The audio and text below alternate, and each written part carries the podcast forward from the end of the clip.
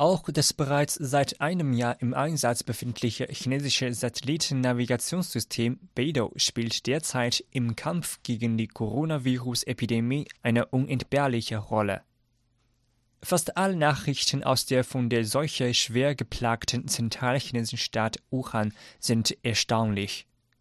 Zum Beispiel die beiden Notfallkrankenhäuser, die in wenigen Tagen aus dem Boden gestampft worden sind.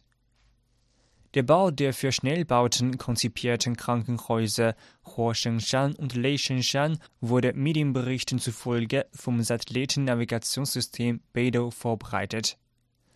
Bereits am 23. Januar, also am Silvester des traditionellen chinesischen Neujahrs, gelang es dem Beidou-System, die idealen Standorte für die geplanten Krankenhäuser zu finden.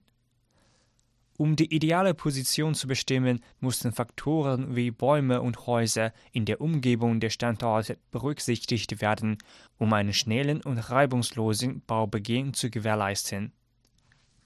Um die Verbreitung des Coronavirus einzudämmen, muss enge Kontakt zwischen Menschen möglichst vermieden werden.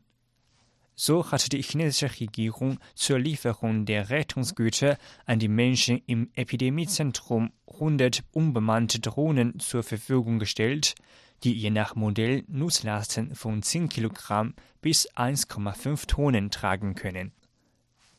Die Einsätze der Transportdrohnen wurden allesamt vom Beidou-System aus der Erdumlaufbahn navigiert da Beidou chinesischen Ingenieuren zufolge eine hervorragende Ortung ermöglicht und eine präzise Zeitreferenz übermittelt. Der erste dieser Einsätze erfolgte am 12. Februar.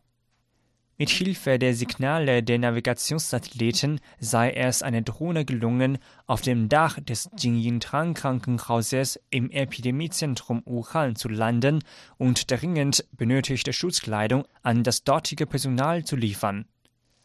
Anschließend wurden am selben Tag mit Hilfe des Beidou-Navigationssystems insgesamt 20 Einsätze nach Wuhan geflogen, berichtete die Tageszeitung Renmin Ribao.